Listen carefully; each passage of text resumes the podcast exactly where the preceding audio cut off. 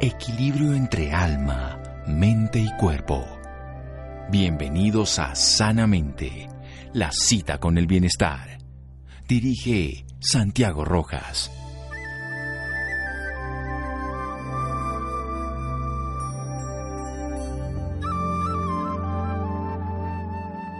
La lectura es a la inteligencia lo que el ejercicio es al cuerpo. Richard Steele. Buenas noches, estamos en Sanamente de Caracol Radio, su programa de salud.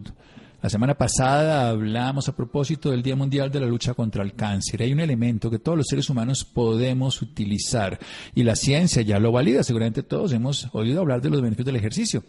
Pero es interesante verlo desde el punto de vista de la salud, de la prevención, del acompañamiento terapéutico y de la rehabilitación posterior e incluso de evitar recaídas es el ejercicio, la actividad física de diferentes maneras. Vamos a hablar con un especialista en medicina física y rehabilitación, especialista en rehabilitación oncológica, o sea, de los pacientes de cáncer, es coordinador del Grupo Área Soporte Oncológico Instituto Nacional de Cancerología aquí en la ciudad de Bogotá, el doctor Miguel Mauricio Moreno Capacho. Doctor Moreno, buenas noches gracias por acompañarnos. Muchísimas gracias, muy buenas noches. Bueno, para que ubiquemos a las personas, ¿en qué consiste la medicina física de rehabilitación y la especialidad en rehabilitación oncológica para contextualizar toda la idea?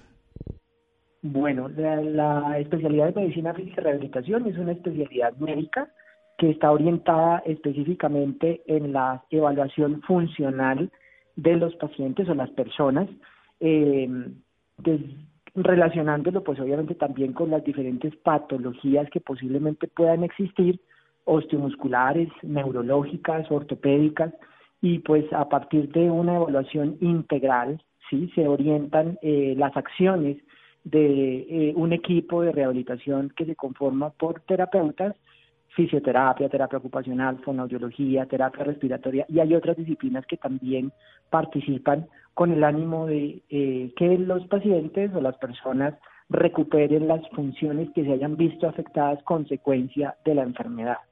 En el caso particular de la rehabilitación oncológica, es una rehabilitación que se hace específicamente en la población con diagnóstico de cáncer. ¿Qué se maneja en estas situaciones? Son los efectos secundarios de la misma patología, es decir, el cáncer, los efectos secundarios de los tratamientos, quimioterapia, radioterapia y la cirugía que tiene un criterio oncológico.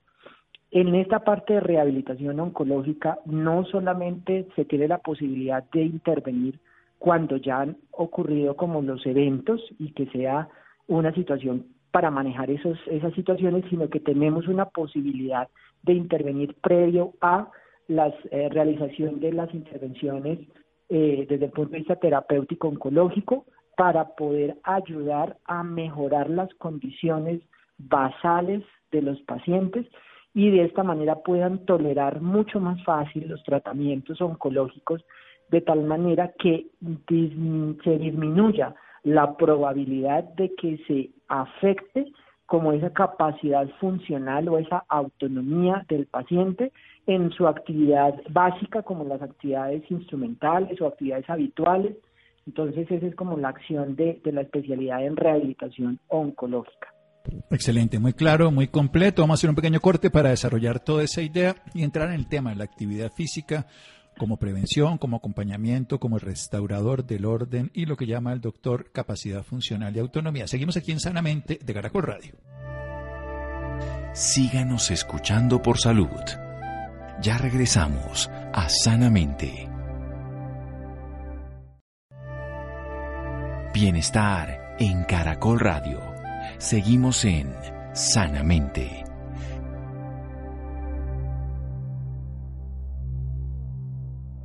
Seguimos en Sanamente de Caracol Radio. Miguel Mauricio Moreno Capacho, nuestro invitado esta noche, es un especialista en medicina física y rehabilitación, en rehabilitación oncológica y coordinador del área del Grupo de Soporte Oncológico del Instituto Nacional de Cancerología de la Ciudad de Bogotá.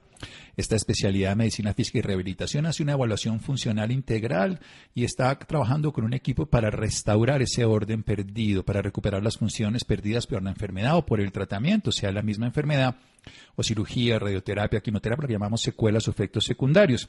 Y también desde un estado preventivo, una promoción en salud que puede hacer que la persona tenga una condición basal para soportar mejor los tratamientos oncológicos, para garantizar una mejor condición frente al resultado y por supuesto que el paciente lo soporte, y también para garantizar que haya una capacidad funcional recuperando la autonomía. Hablemos de la actividad física, doctor. ¿Qué tan conveniente es? Empecemos con la población en general, luego vayamos a la oncológica. Realizar actividad física y cuál sería la recomendada en el hecho de promocionar la salud y también su acción en prevención de la enfermedad oncológica, del cáncer. Bueno, perfecto. Con relación, es importante tener claridad cuando hablamos de actividad física y hablamos de ejercicio, ¿sí? Entonces, si hablamos de actividad física, implica pues realizar, digamos, un movimiento con, digamos, con alguna intención, el hecho pues de caminar, el hecho de hacer desplazamientos o el hecho de pronto hacer alguna serie de movimientos que van a facilitar de pronto tener un objetivo, mm, digamos, de satisfacer alguna necesidad, ¿sí? Pero cuando hablamos de ejercicio terapéutico es una es una eh, característica eh, de actividad física en donde hay un orden, una secuencia, una intensidad, una modalidad que eh, al final, digamos, ese ejercicio terapéutico va a tener una serie de beneficios para el organismo desde el punto de vista cardiopulmonar y de resistencia muscular que de alguna manera van a facilitar el desempeño en cualquiera de las actividades eh, que hace eh, normalmente una persona. Entonces, en esa parte preventiva, digamos, o de intervención en la población general, es indispensable el movimiento. Es necesario, pues, porque con esta actividad física eh, se van a obtener digamos, los beneficios de mantener rangos de movilidad articular, de mantener también las longitudes de los eh, eh, de la parte muscular y también el mantener lo que tiene que ver con las eh, características posturales de acuerdo al tipo de actividad que habitualmente hagan las personas o tengan las personas, pues si se tiene actividad se conservan esas ventajas y si se hace un ejercicio, pues terapéutico eh, de, de, manera frecuente, pues se van a potenciar todavía más esas ventajas o beneficios a nivel corporal. Bien, eso a nivel del, del, estado general y obviamente hoy sabemos el ejercicio es bueno para disminuir la obesidad por un lado, fortalecer la parte ósea y evitar la osteoporosis. A nivel oncológico, específicamente de diferentes tipos de todas estas variables oncológicas de cánceres que hay tantos, pero es una enfermedad con muchas variables o muchas enfermedades con un mismo nombre, como se puede decir. ¿Qué, afectación favorable tiene hacer ejercicio de manera cotidiana frente a tener menos posibilidad de contraer el cáncer? Bueno, la parte de la realización de ejercicio eh, de manera frecuente, sí, y, y, cuando hablamos de manera frecuente es mínimos tres veces por semana, con una duración promedio de 30 minutos mínimo, sí, sería es lo que se recomienda según la Asociación Americana de Medicina del Deporte.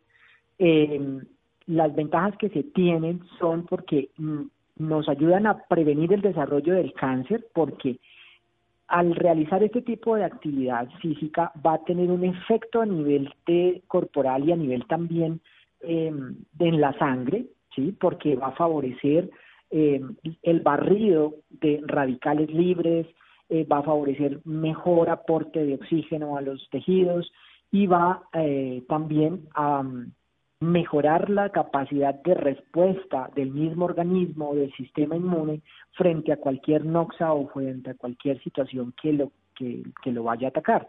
Entonces, hay los beneficios están descritos para el cáncer de mama, para el cáncer de colon y otros tipos de cáncer, donde aquellas personas que tienen actividad física, hablando de ejercicio, de manera frecuente, tienen menos probabilidad de presentar cáncer que aquellas personas que no hacen actividad física representada en ejercicio con la frecuencia como se ha descrito, de tal manera de que aquellas personas que no hacen ejercicio, pues van a predominar los factores inflamatorios internos, productos del incremento pues del tejido graso, incremento también de una serie de sustancias en la sangre que son promotoras perdón, de una situación de inflamación como es la interleuquina 6, el interferón eh, y otras eh, eh, sustancias que van a favorecer, como lo mencionaba, una inflamación sistémica que van a entonces a ocasionar una serie de cambios a nivel celular y que van a favorecer la expresión de eh, una serie de genes que van a aumentar la probabilidad de que se presenten patologías relacionadas con el cáncer. Entonces el ejercicio es un factor eh, que nos ayuda a suprimir la expresión de esos posibles genes por los efectos que tiene a nivel molecular en ese, en ese aspecto cuando se practica con la frecuencia que lo mencioné y con la duración también descrita. Mínimo en semana, son eh, tres veces por semana y mínimo 30 minutos cada vez que se tiene la posibilidad de realizar ejercicio. Y ese ejercicio tiene diferentes componentes. No es, eh, digamos, sudar lo que más se pueda, sino es un ejercicio que tiene diferentes momentos, un calentamiento, una realización de, de actividad que incremente la frecuencia cardíaca, me va a estimular también la función del pulmonar porque me mejora la capacidad ventilatoria. Y tiene que ir combinado de ejercicios de resistencia, es decir, de ejercicios que mejoren la, la fuerza muscular de todos los grupos musculares y terminamos con una fase de estiramiento. Siempre se tiene que hacer esos, esos momentos cada vez que se tiene la práctica de ejercicio. Muy bien, excelente. Un calentamiento y luego incrementalmente la parte de la actividad cardiovascular, o sea, la que genere ese movimiento que, recordemos, va a barrer radicales libres, aumentar la concentración de oxígeno, mejorar la capacidad respiratoria, porque es la capacidad respiratoria igual que la cardiovascular. También hacer ejercicios todos nuestros grupos musculares para mejorar la resistencia, generar fuerza y terminar con un estiramiento. Evidentemente de forma gradual y como bien nos dice por lo menos tres veces a la semana, mínimos 30 minutos, su relación con diferentes tipos de cáncer y la inflamación. Pasemos a algo fundamental desde el punto de vista práctico, cuando una persona está en tratamiento oncológico, usted nos estaba hablando ahora de hacer lo que sería una prevención antes de recibir el tratamiento. ¿Qué tan útil es durante el tratamiento de quimioterapia, por ejemplo, seguir haciendo actividad física? Porque muchos pacientes le hacen quimioterapia y se acuestan y dicen no voy a hacer nada más porque como si estuviera enfermo o que digamos que en esas circunstancias, particularmente los pacientes que están en tratamiento, hay que entrar a revisar diferentes variables que me garanticen que el realizar el ejercicio es una manera, digamos, segura o una estrategia segura para mantener las capacidades que tienen los pacientes. ¿Por qué razón digo esto? Porque resulta que eh, cuando hablamos de tratamiento activo, pues estamos hablando posiblemente del uso de agentes de quimioterapia que tienen un efecto sistémico y dentro de ese efecto sistémico tienen, hay algunas moléculas o algunos agentes que tienen un impacto o un efecto eh, a nivel del corazón, ah, favoreciendo la presentación de fenómenos que se describen como cardiotoxicidad, es decir, que se me puede manifestar como arritmias, como una alteración a nivel de la presión arterial, como una alteración en la fuerza de contracción del músculo cardíaco. Y entonces, ante esas variables es importante evaluar cuál es el agente de quimioterapia que está recibiendo la persona para saber si realmente aplica para hacer el ejercicio y bajo qué intensidad se, se necesitaría que lo hiciera. Entonces, eh, eh, antes, digamos, de, tomar como ese tipo de conductas, se requieren evaluar diferentes eh, situaciones que la podemos hacer evidentes a través de una evaluación clínica con un examen físico, pero en algunas ocasiones se requiere de estudios complementarios como un ecocardiograma, que es una ecografía del corazón para saber cómo está el funcionamiento de ese músculo cardíaco y de esa manera saber qué intensidad de ejercicio es se puede hacer que esté dentro de un rango de seguridad, porque recordemos que el ejercicio me va a aumentar eh, el aporte de oxígeno porque me incrementa la frecuencia cardíaca. Al incrementar la frecuencia cardíaca, pues estoy estimulando mucho más el corazón a que ese sistema eléctrico se active mucho más rápido. Y si estoy recibiendo un medicamento que tiene un potencial de arritmia, o que me altere el ritmo de cómo funciona el sistema eléctrico, se convierte en un factor de riesgo o si tengo alteraciones en el mecanismo de fuerza o en esa fuerza de contracción del corazón, pues me va a favorecer manifestaciones de pronto de falla de ese corazón que de alguna manera se pueden evidenciar como de falla cardíaca, que donde el paciente o la persona manifiesta dificultad para respirar, una sensación de ahogo, sí, pero son en los casos donde existe sintomatología por parte del paciente. Entonces, Antes de dar la recomendación del el ejercicio, tengo que evaluar variables de seguridad.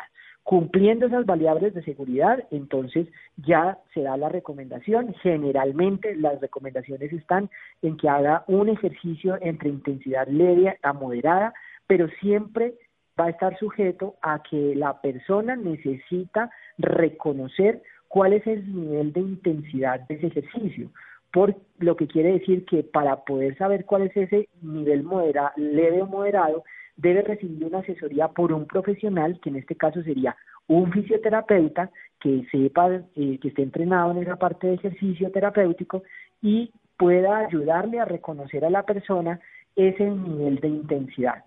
Porque en ocasiones pensamos el, el nivel de intensidad va acorde a la, a la dificultad que posiblemente tengo para respirar o la, o la falta de aire que experimento o por lo que estoy sudando más o menos. Esas son como variables que consideramos de manera como eh, artesanal o empírica, pero realmente esas no son las variables que me están marcando la intensidad. Hay otras variables que están muy ligadas al pulso y a la percepción propia o individual de la parte del ejercicio que requiere una asesoría para que de esta manera pueda ser segura. Muy bien, esto es esencial y por eso estamos hablando con el doctor Miguel Mauricio Moreno y es una evaluación previa como la que hace una evaluación funcional integral.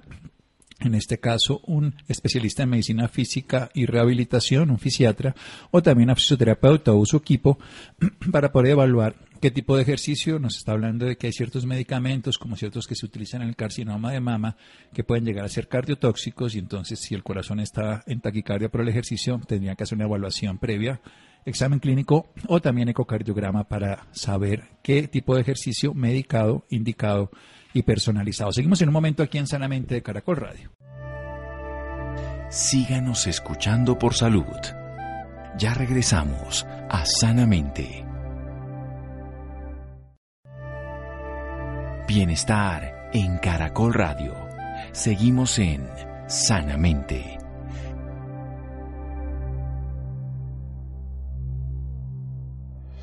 Seguimos en Sanamente de Caracol Radio, su programa de salud, de bienestar. Miguel Mauricio Moreno Capacho, nuestro médico invitado en la noche de hoy, especialista en medicina física y rehabilitación, especialista en rehabilitación oncológica, coordinador del grupo de área soporte oncológico Horizonte Nacional de Cancerología.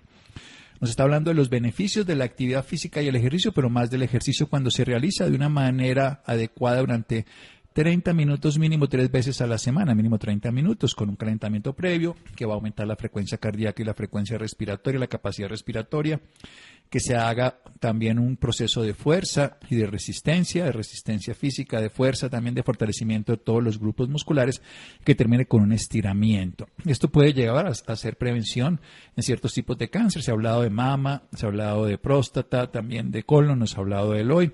Y también se ha hablado de que barre radicales libres, de que aumenta los, la concentración de oxígeno en los tejidos y que produce una capacidad de respuesta inmunológica que tenemos todos los seres humanos, lo que va a ayudar a hacer una vigilancia y también favorecer el bienestar. También al disminuir la inflamación crónica de bajo grado, la inflamación sistémica, ya sea porque baja las grasas, que pueden, la grasa que está generando inflamación, o también porque disminuye factores como las interleuquinas, algunas citoquinas, el organismo va a responder de una manera mejor y también disminuye la expresión de ciertos genes que favorecen la posibilidad de que ciertas células produzcan tumores. Lo que es importante, nos está insistiendo, en la evaluación, porque se tiene que saber cómo son los rangos de actividad muscular, también articular, cómo son la postura, favorecer esas ventajas, pero también evaluar en el caso de ciertos medicamentos, cuando está haciendo la quimioterapia, que puedan llegar a ser afectación cardiovascular. Hablemos un poco de los efectos secundarios, cómo ayuda la medicina física y rehabilitación en el acompañamiento, por ejemplo, pacientes que hacen radioterapia en cuello y en boca, que tienen dificultad para tragar, pacientes que tienen afectaciones ya de todo tipo en la piel por ciertos tratamientos como vuelvo a la radioterapia o ahorita las inmunoterapias que también afectan la calidad de la piel. Bueno, eh, una, digamos, de las áreas, como usted lo ha mencionado, la especialidad de rehabilitación en cáncer, pues eh, como se hace un abordaje integral, eh, que tiene que ver con, con los diferentes efectos secundarios relacionados con los tratamientos y hablando específicamente de efectos secundarios con la radioterapia, pues van a depender del sitio que es irradiado, es decir, del campo, de la dosis de radiación y de la técnica de radioterapia que se haya empleado.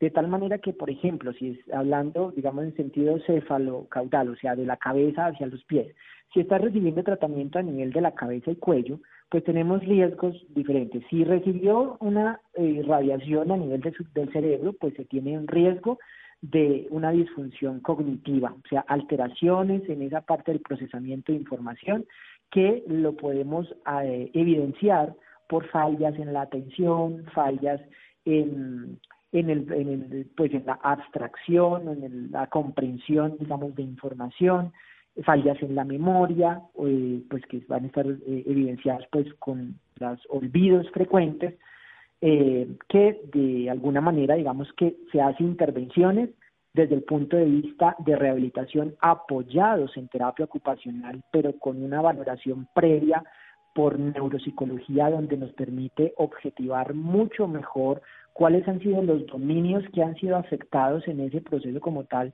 de cognitivo para poder así eh, definir cuáles van a ser las estrategias de rehabilitación en ese aspecto cognitivo. En, en, eso, sería como de forma gruesa. En cuanto se recibe irradiación a nivel de la cavidad oral o que comprometa o que esté cercano a la cavidad oral, pues nos va a disminuir la la cantidad en términos de producción de saliva y de la calidad de la misma. Eso se conoce con el nombre de una xerostomía, que es la sequedad de las mucosas.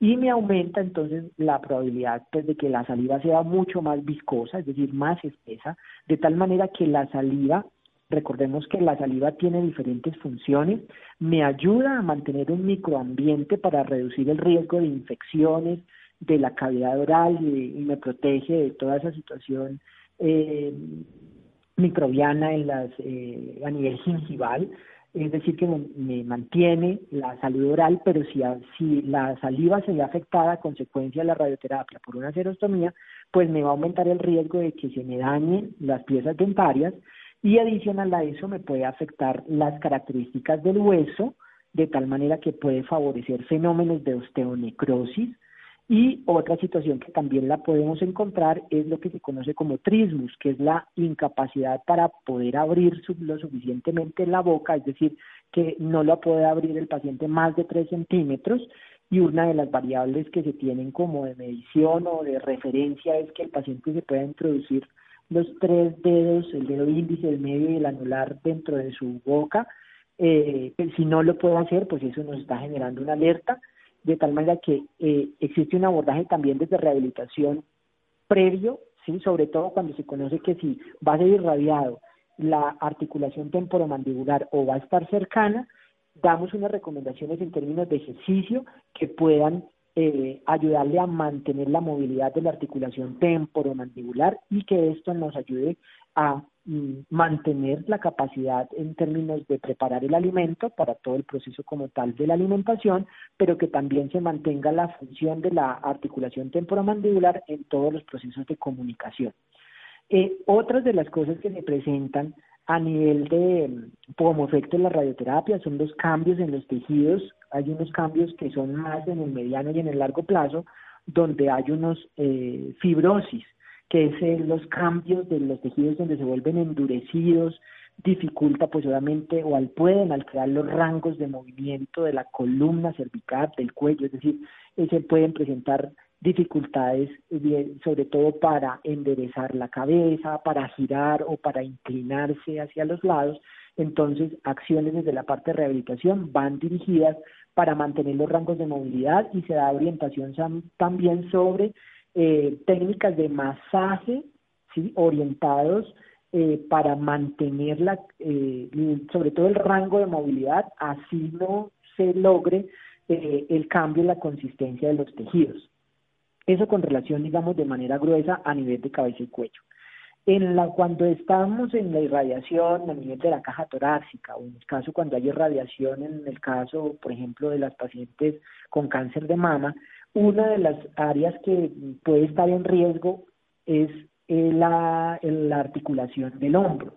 Entonces hay unas orientaciones y unos ejercicios para mantener los rangos de movimiento de tal manera de que los mantenga en un rango que le permitan ser funcionales, que tenga alcances, mano, boca, mano, cabeza, mano, espalda, mano, periné, para que pueda realizar como las diferentes actividades de alimentarse, el vestido y la higiene de, de la parte de los genitales. Y eh, los otros aspectos tienen que ver con la movilidad de la caja torácica, porque la caja torácica se puede ver involucrada también en el rango de movimiento consecuencia de la radioterapia. Entonces, la recomendación de hacer ejercicios de la parte respiratoria, donde es clave hacer inspiraciones profundas, es decir, tomar aire profundo por la nariz y botarlo de una forma lenta, como si fuera a apagar una vela, para que fortalezcan los músculos inspiratorios. Y otras de las situaciones que también están relacionadas con efecto secundario de la radioterapia, pero no como único factor, es la presentación del linfedema. El linfedema, pues, pues eh, digamos que se presenta por diferentes situaciones. La radioterapia puede aumentar la probabilidad de que se presente el linfedema, de tal manera que también los pacientes necesitan mantener rangos de movimiento, pero también necesitan recibir orientación sobre los ejercicios que faciliten el bombeo de sangre y que faciliten la circulación de la linfa y también recibir orientación sobre técnicas de masaje que le permitan eh, mantener la movilidad de los tejidos para que no se peguen profundamente y que esto vaya a generar mayor restricción o dificultad en la circulación de la linfa y de esta manera pues me pueda empeorar como la situación de la presentación del linfedema que es una acumulación de linfa o es un edema de la linfa, una acumulación de líquido llamado linfa, dependiendo del segmento que se haya visto comprometido. Entonces esas eh, son como las situaciones así de grosso modo que pudiesen estar eh, presentes en los pacientes con que hayan recibido la parte de radioterapia y algunos de los abordajes que se puedan tener. Excelente, doctor Miguel Mauricio Moreno Capacho. Ha sido toda una revisión de muchos de esos efectos secundarios que comúnmente pueden presentar los pacientes. Lo importante es el acompañamiento y esto es esencial, que un paciente tenga la capacidad de mejorar su condición de salud de la enfermedad con el tratamiento mejor indicado, quimio, radio, cirugía, inmunoterapia, en fin, hormonoterapia y que tenga un acompañamiento profesional al mismo tiempo, como el que se hace en el Instituto Nacional de Cancerología, para poder disminuir los efectos y volver a esa capacidad funcional. Como los tratamientos han cambiado tanto, afortunadamente me refiero, por ejemplo, a las cirugías de glándula mamaria, antes eran cirugías que se llamaban mastectomía radical ampliada, le quitaban los músculos y todo, ahorita pues son lo que se llaman cuadrantectomías, o sea, son cirugías mucho más pequeñas ¿Cómo ha sido también la evolución de, los tratamientos que se hacen desde el punto de vista de la medicina física y rehabilitación frente a lo que se hacía hace unos años en la calidad de vida de los pacientes y en la recuperación de los pacientes oncológicos? Bueno, digamos que en ese sentido eh, también se ha tenido una evolución, pues gracias a que eh, eh, a partir de los diagnósticos tempranos, de las intervenciones oportunas, se pueden hacer tratamientos mucho más conservadores. Desde el punto tanto conservadores para cirugía de mama, cirugía ortopédica, con las cirugías de salvamento, eh, y bueno, digamos que intentando tratar de eh, sacrificar menos tejido sano y garantizar, digamos, una conservación de segmentos que le van a permitir, digamos, recuperar eh, o mantener una función o no afectar tanto una función.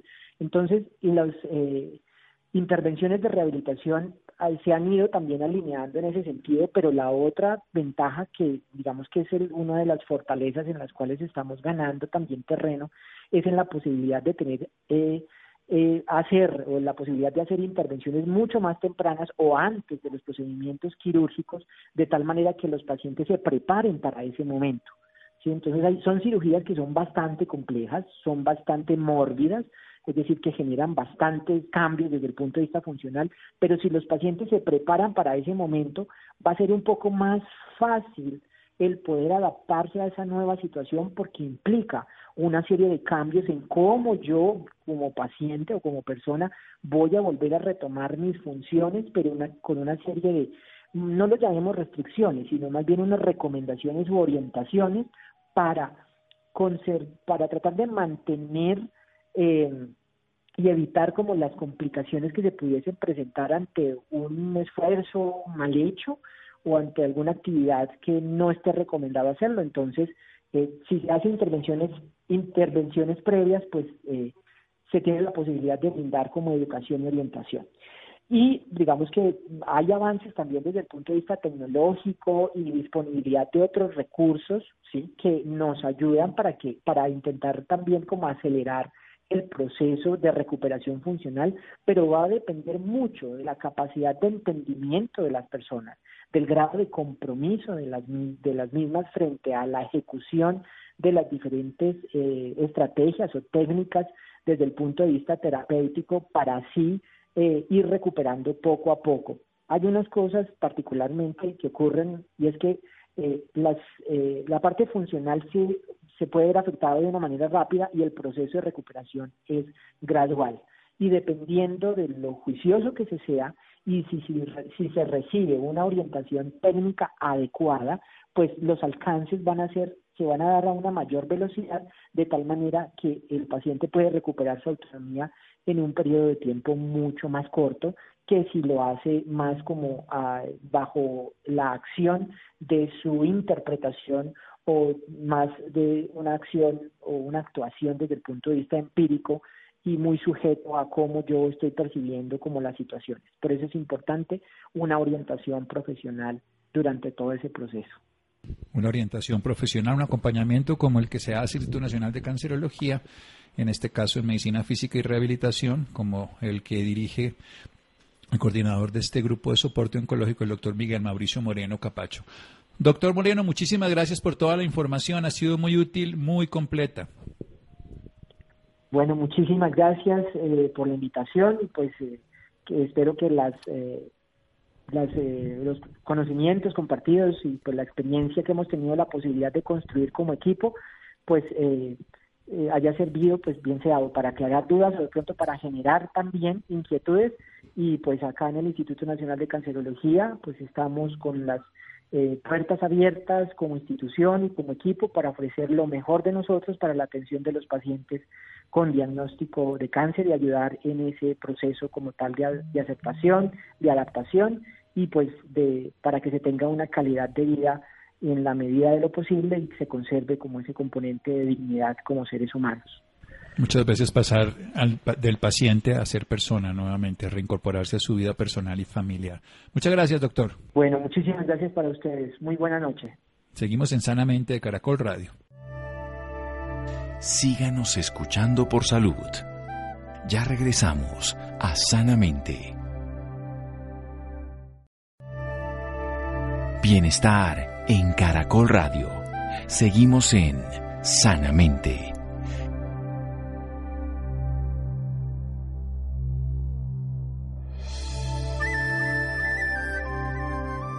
Seguimos en Sanamente de Caracol Radio. ¿Cómo cuidar la salud mental de los trabajadores en tiempos de COVID? Querida Laura.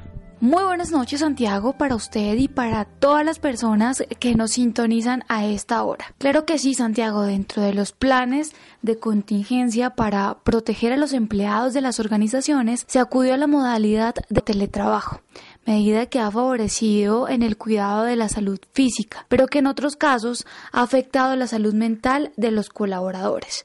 Este tema es realmente importante y por esta razón, en la noche de hoy se encuentra con nosotros María Fernanda Carbonell. Ella es psicóloga de la Universidad del Bosque, especialista en gerencia del talento humano de la Universidad Sergio Arboleda. Cuenta con más de 12 años en cargos relacionados con el manejo de talento humano.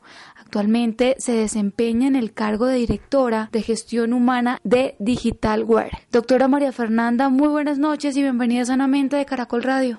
Hola Laura, buenas noches. Muchas gracias a ti y a todo el equipo de trabajo de Caracol Radio. Para iniciar, cuéntenos por qué el teletrabajo está siendo un motivo para afectar la salud mental de las personas. Bueno, Laura, eh, cuando inició eh, toda esta eh, situación que tenemos de pandemia, y no es un misterio para nadie en el mundo, de hecho nadie estaba listo ni preparado, por más situaciones de contingencia que tuviéramos previstas las compañías en algún momento, una pandemia de tal magnitud y con una afectación eh, tan larga en, los seres humanos, en, en, realidad, los, en colaboradores para las compañías, niños y bueno, en adultos mayores y una cantidad de situaciones que han afectado la salud emocional. ¿Qué pasa con los colaboradores de las compañías? Eh, esto pues se ha trasladado, eh, primero empezamos con 15 días, un mes, 20 días, llevamos cuatro meses, donde uno, eh, estábamos todos en una expectativa un poco más corta, dos, en la situación y, el comportamiento inusual de esta pandemia ha hecho que se haya alargado. Y tres, eh, nuestros hogares se han convertido en lugar de trabajo, pero también en el lugar de estudios para las personas que tienen hijos y muchas personas que viven con adultos mayores. ¿Qué ha pasado? Los colaboradores están enfrentándose a una situación tanto de su vida laboral, de su estrés laboral eh, diario, más la carga académica, responsabilidad académica que tienen de sus hijos, más la crianza, más en muchas ocasiones el cuidado de padres, abuelos o, adultos mayores. Esto lleva a una situación eh, de crisis emocionales. Estamos viendo episodios eh, no solamente de, temas de ansiedad, de depresión que se dio desde los inicios, sino ya estamos empezando a ver un, un nuevo comportamiento que se está dando y es estrés postraumático eh, y temas relacionados eh, con duelo. ¿Por qué está pasando esto? Debido a que ya lastimosamente han empezado a fallecer familiares directos, en este caso padres de colaboradores, hermanos, cónyuges, abuelitos o personas que eran muy cercanas a la familia y ya estamos no solamente lidiando con temas de depresión, ansiedad, sino con temas de eh, luto, con temas de ansiedad y estrés postraumático debido a, fallecimientos de, familiares muy cercanos, con unas situaciones, eh, además de todo lo que conlleva este virus, muy complejas, que son pérdidas que pues que en situaciones eh, clínicas son muy, muy, muy complicadas, no se pueden despedir de sus familias. Bueno, es un tema muy complicado, entonces ahora nos estamos enfrentando a este nuevo, a este nuevo reto con estos trastornos. Doctora, como lo dice usted, es un tema muy complejo, pero ¿Cómo se puede dar cuenta una persona que está teniendo un, un problema mental en estos momentos? Bueno, eh, uno, digamos que desde Digital Web, que es la compañía en la que yo trabajo, como tú lo mencionaste hace un momento, en gestión humana, desde que inició la pandemia, desde hecho cuando, cuando se dio toda la el, tema preventivo, de la cuarentena preventiva eh, decretada por la alcaldía en su momento, nosotros diseñamos una encuesta. Esa es una encuesta de salud física y mental de nuestros colaboradores, porque en, algún momento pensamos en eso y dijimos, bueno, vamos a estar en home office, ¿cómo vamos a centralizar la información si ya vamos a estar lejos, no tenemos el día a día con el, face to face con nuestros colaboradores, cómo podemos tener esa información? Entonces diseñamos una encuesta eh, a través de, pues, de uno de los software que nosotros tenemos, que es Cactus, y ahí lo que hicimos fue tener primero la sintomatología eh, principal en cuanto a temas físicos relacionados con el COVID y dos, en temas de salud mental. Entonces, eh, si tenía problemas para dormir, si estaba presentando, supongamos, eh, eh sudoración excesiva, temas de, desórdenes alimenticios, todo este tipo de, sintomatologías que pueden eh, llevar a, un posible diagnóstico de algún trastorno de ansiedad o algún otro tipo de trastorno. Entonces, eso fue lo que hicimos para poder, como un primer paso, poder consolidar, identificar la sintomatología de nuestros colaboradores. Y, por ejemplo, si una persona ya se da cuenta de que tiene todos estos síntomas y de que la verdad lo que le está afectando está ya llegando a otro nivel, ¿qué debe hacer? ¿Qué debe acudir un médico o qué debe hacer en este caso? Sí, digamos que nosotros también establecimos eh, un tema como de ayuda y, y se llama línea de escucha. Esta línea de escucha está apoyada por unos psicólogos clínicos externos. No es un tratamiento porque nosotros como, como entidad eh, no podemos hacernos cargos de tratamientos como tal. Esto directamente lo deben hacer a través de sus EPS eh, porque necesitan una psicoterapia, un tratamiento psicológico o en su defecto algún tratamiento psiquiátrico que requiere ayuda con medicación. Esto no está de menos. Sí o sí una persona que tenga una sintomatología clara debe, debe eh, eh, acceder a alguno de estos dos servicios, necesita ayuda. Pero nosotros como compañía lo que estamos haciendo es una línea de escucha donde le damos algunos eh, lineamientos para que la persona tenga herramientas en, su diario vivir y pueda implementarlas de una forma fácil en sus hogares, con sus grupos familiares, con sus hijitos, con sus equipos de trabajo y poder, digamos que hacer un poco más llevadera la situación o la crisis por la que esté pasando. Sí o sí hay que hacer hacer un reporte a su EPS. ¿Dónde son las líneas de atención? ¿Cómo deben eh, informarse estos eh, oyentes que nos están escuchando en este momento? Bueno, las líneas de atención es directas es con la Secretaría de Salud, pues, ya como todos lo saben, para temas de solicitud de pruebas de COVID, y directamente con su EPS eh, para temas de, salud emocional y salud mental. ya con la compañía, pues cada uno se comunica con gestión humana, pero digamos que es directamente con los canales que tengan de atención con sus EPS. ¿Dónde pueden encontrar más información? ¿Alguna red social? ¿Algún número? Las personas que desean más información sobre esta entrevista. Claro que sí. Eh, bueno, en nuestra red social nosotros estamos en tanto en LinkedIn como en Facebook como DigitalWare y nuestra página de internet que es eh, la corporativa www digitalware.com.co. Ahí están nuestros artículos, está la información y todo lo que lo que tenemos al alcance para las personas que así lo necesiten. Doctora María Fernández, ya para finalizar, ¿qué consejo le da a todas las personas que nos están escuchando, en especial a esas que les está afectando la cuarentena? Bueno, eh, un consejo, eh, bueno, dar consejos en este momento no es tan fácil porque es una situación de, de tanta incertidumbre para, para muchos, pero lo que sí eh, trato de decirles es que las personas que están haciendo trabajo en casa traten de eh, distribuir los espacios en sus hogares, es decir, eh, no sé, si están trabajando en el comedor, otros días en, un estudio, otros días desde la habitación y así con sus hijitos, y rotando semanalmente estos espacios para que no se vuelvan tan habituales y romper un poquito el esquema visual de, de los espacios en los que se encuentran ubicados en sus hogares.